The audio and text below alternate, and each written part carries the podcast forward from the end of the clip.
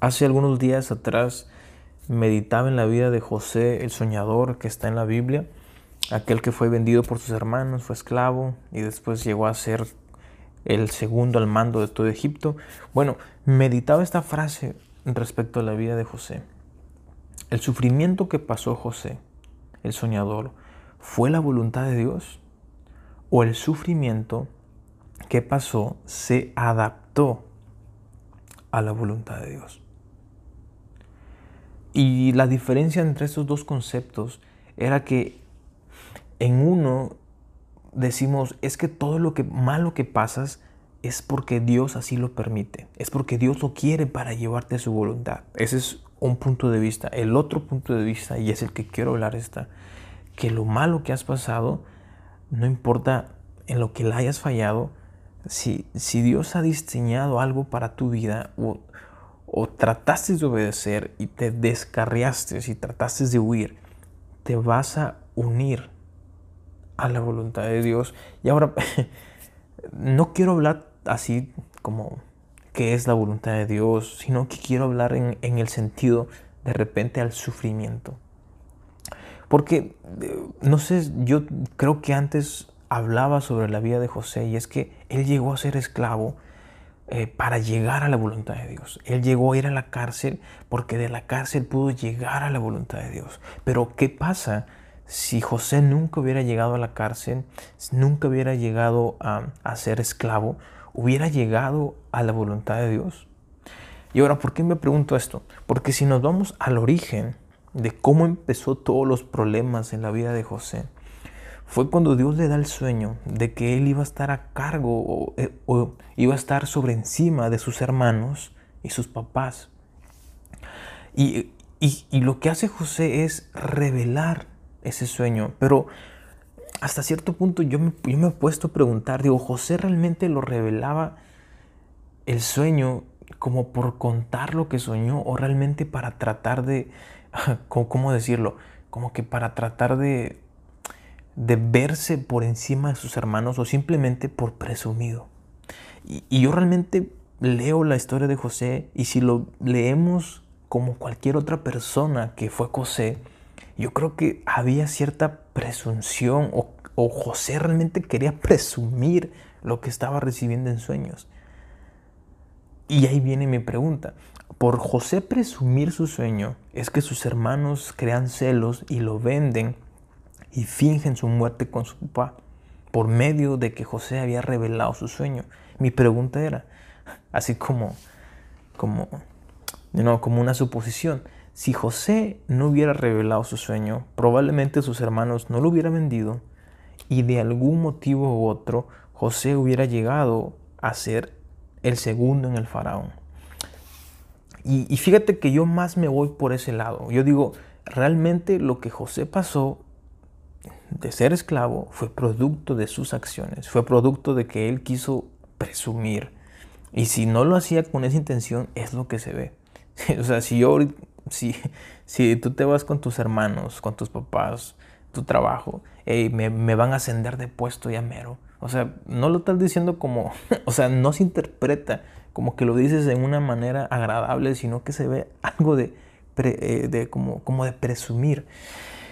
Y esas razones, por esa razón, fíjate que desde ese momento que él empezó de repente a presumir todo lo que Dios le había dado, es que empezaron sus problemas. Y por eso que otra vez regreso a la frase, el sufrimiento que pasó José era así como Dios quería que fuera su vida. O es que realmente lo que él hizo, lo que él habló, de repente no fue la voluntad de Dios que lo hablara, pero por él hacerlo, tuvo que pasar sufrimiento. ¿Y cuántas veces yo me he puesto a pensar o he usado esta frase? ¿Por qué permites Dios que me pase esto? ¿Por qué permites Dios que pase este problema? Eh, ¿Por qué eh, hace un par de, de, pues ya meses, no, como dos meses, quería ir a un concierto, era un evento en un estadio en Phoenix, Arizona, y, y cuando voy a hacer el, la conexión para Phoenix, el vuelo me lo cancelan y me acuerdo que le pregunté a Dios, dije, Dios, ¿por qué permitiste que el vuelo se cancelara? Y sabes una cosa, si nos respondemos así de fácil, ¿por qué permitiste que el vuelo se cancelara? Porque hay vuelos y cuando hay vuelos pueden haber cancelaciones. ¿Por qué permites que pase enfermedad? Ah, porque tienes vida. Y en esta vida que tenemos, en, este cuerpo, lamentablemente por causa del pecado, puede haber enfermedad.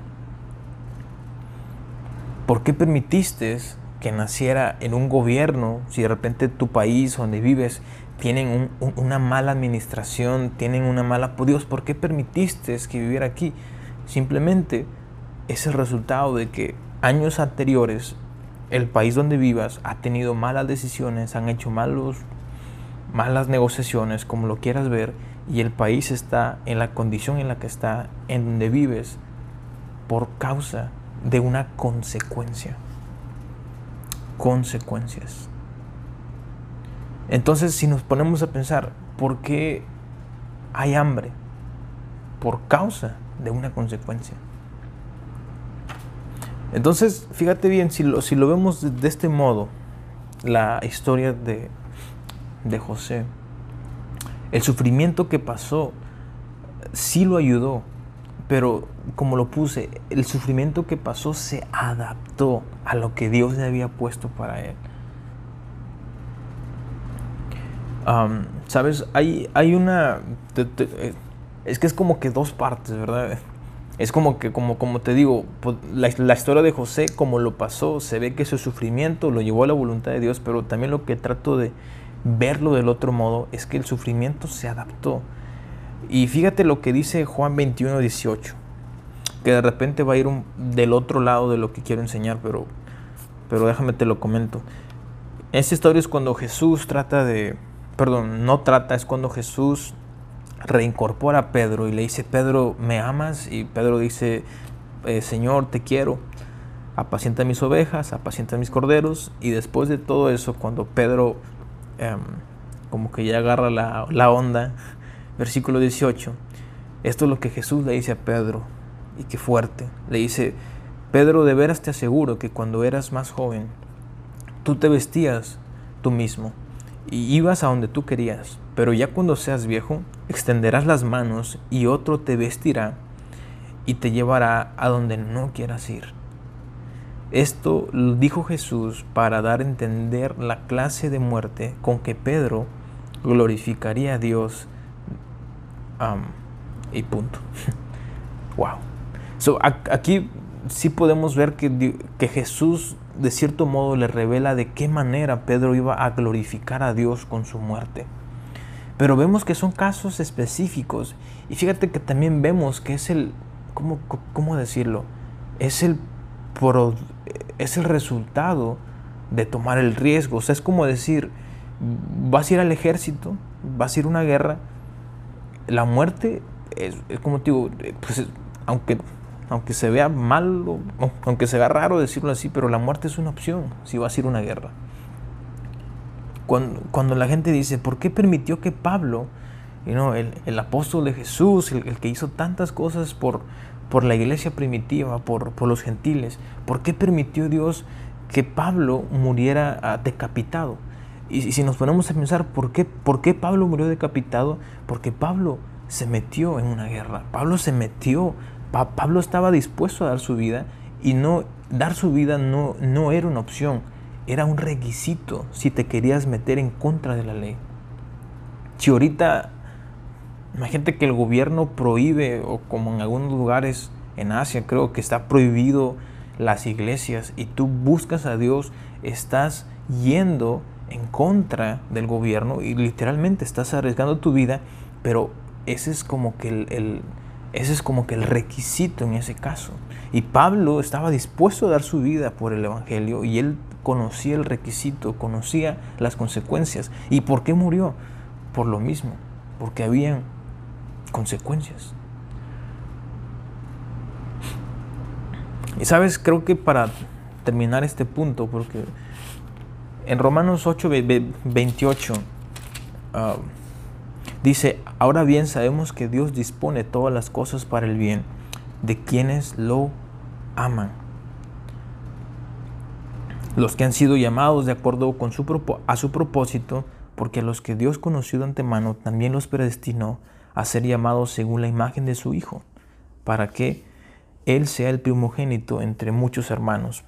Pocas palabras dice los que